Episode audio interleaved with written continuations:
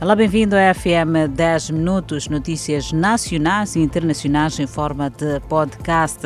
De recordar que poderá acompanhar o desenvolvimento das notícias que vamos deixar por aqui quando forem 19 horas e 45 minutos no Fala Moçambique. Por hora, seguimos com as notícias nacionais. Dois menores órfãos foram acolhidos pela tia depois de supostamente terem sido despejados pelo chefe de quarteirão do bairro onde viviam após a morte do pai para hospedar um desconhecido. Os menores nasceram na Zona Verde, no município de Matola, mas a vida os fez crescer cedo demais, obrigando-os a viver uma nova vida sem o carinho dos pais, ao abrigo da sua tia no bairro ferroviário. A tia, que os acolheu, não entende as razões do chefe do quarteirão. Esta é uma notícia que poderá acompanhar o desenvolvimento ainda hoje no Fala Moçambique. Seguimos com a página desportiva. O presidente do Comitê Olímpico de Moçambique, Aníbal Manaf, manifesta a preocupação pelo longo período de paragem da atividade desportiva nacional por causa da Covid-19, fator que o pode prejudicar na qualificação dos atletas nacionais para os Jogos Olímpicos de Tóquio, já adiados para 2021. Aníbal Manave reuniu com os dirigentes das diferentes federações desportivas nacionais no encontro onde o objetivo é traçar estratégias para dinamizar a atividade desportiva nacional que esteve paralisada por conta da pandemia viral que afeta o mundo. Aníbal Manave aponta os próximos seis meses como determinantes para potenciar o processo de preparação dos atletas com a missão de conseguir a qualificação. Moçambique já conseguiu ou garantiu a qualificação para os Jogos Olímpicos de Tóquio com duas atletas de boxe e três no desporto náutico, categoria de vela. E é com certeza que vamos continuar a olhar estas notícias desportivas para saber, afinal de contas, quem vai ou não aos Jogos Olímpicos de Tóquio, edição 2021. Seguimos ainda com as tecnologias de comunicação. O presidente do Conselho Municipal da cidade de Maputo, Inês Comis, inaugurou esta segunda-feira a Praça Digital do Espaço Público Felicidade das Crianças, onde munícipes passam a ter acesso à internet gratuita. Os moradores de Machaquenede passarão agora a ter acesso gratuito à internet com a inauguração da Praça Digital do Espaço Público Felicidade das Crianças. Este é um projeto que se insere nos esforços da autarquia da cidade de Maputo, que pretende criar em vários pontos praças digitais. Entretanto, o presidente do Conselho de Administração do Instituto Nacional das Comunicações de Moçambique quer que os municípios tirem proveito desta praça digital o vereador para Assuntos da Juventude mostra a amplitude do projeto que irá culminar com acesso gratuito à internet em todos os bairros dos sete distritos municipais da capital do país. A inauguração desta praça digital surge numa altura em que a plataforma digital e a internet estão a possibilitar aulas virtuais no quadro de limitações das aulas presenciais devido à pandemia da Covid-19. Beijam iniciativas do gênero, afinal de contas, quando se fala de tecnologias de comunicação, fala-se da era digital e é preciso mesmo que haja internet gratuito. E numa altura em que as aulas presenciais são uma limitação em algumas classes, e com esta internet já pode sentar ali com a tua criança, os nossos eh, filhos, irmãos, primos, para podermos termos mais desenvolvimentos relativamente aos estudos que vamos ter uh, de forma uh, distante ou este, esta forma de ensino à distância. Seguimos com outras notícias. Esta notícia é bem quente e algo que aconteceu durante o final de semana.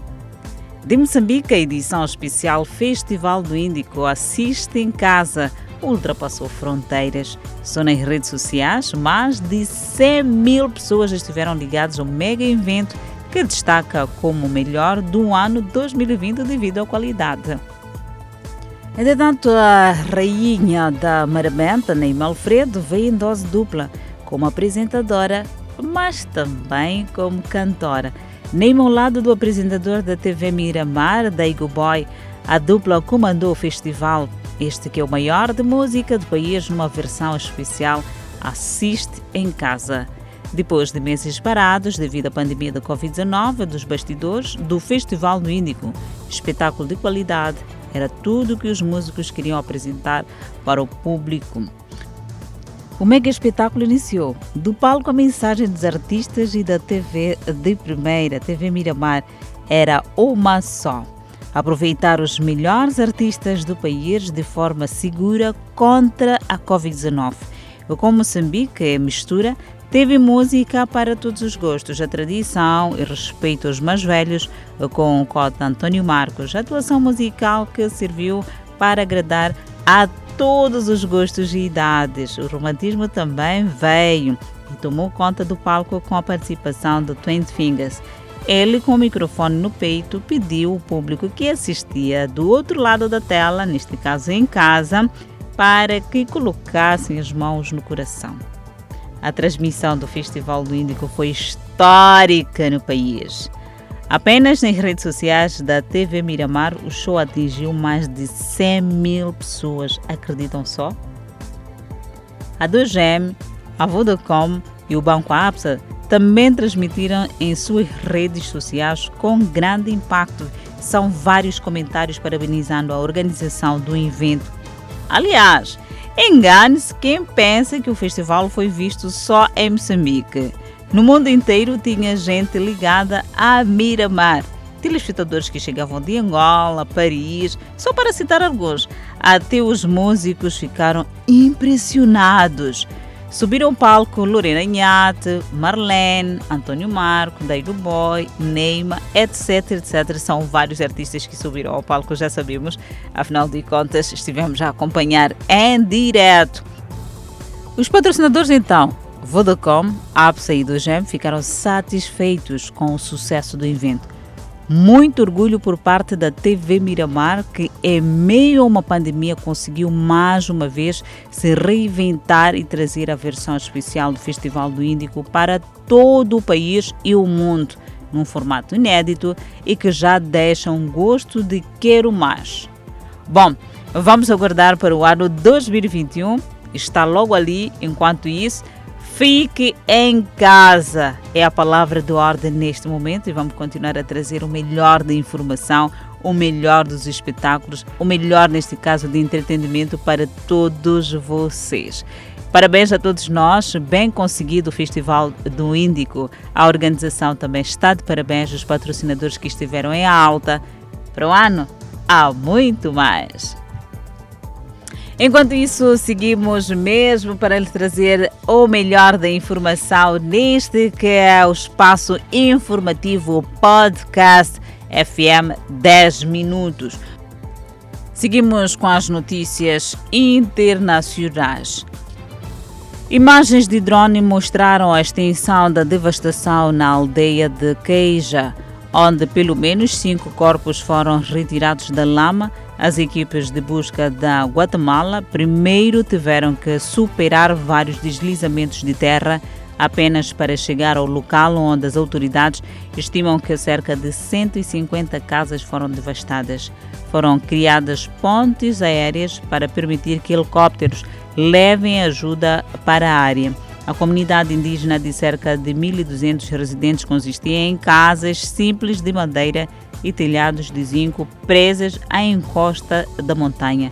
Após as chuvas torrenciais trazidas pelo furacão ETA, cerca de 60 mil pessoas foram evacuadas em todo o país. O departamento de Quixé tem o maior número de mortes já confirmadas.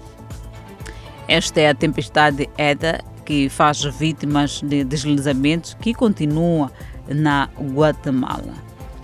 Seguimos com outra notícia a nível internacional. O iceberg A68 flutua para o norte desde que se separou da plataforma de gelo Sea em julho de 2017. O inquérito autártico britânico alertou que o iceberg pode encalhar perto da ilha e impedir que predadores marinhos terrestres cheguem aos seus suplementos de comida. Um ecologista do Serviço de Pesquisa Antártica explicou que se as focas e os pinguins precisarem fazer um grande desvio para encontrar comida para seus filhotes, podem morrer de forma antes que os pais voltassem A Geórgia do Sul, localizada no sul do Oceano Atlântico, é um território britânico ultramarino. É um iceberg do tamanho do estado americano de Delaware que flutua em direção à ilha subantártica da Geórgia do Sul e presume-se que possa colocar em causa ou em perigo os jovens animais marítimos. O FM 10 Minutos fica por aqui. Obrigada pela atenção dispensada. Acompanhe o desenvolvimento destas e outras notícias quando pontualmente forem 19 horas e 45 minutos. Comigo, Adelaide Isabel e também Clemente Carlos. Até lá.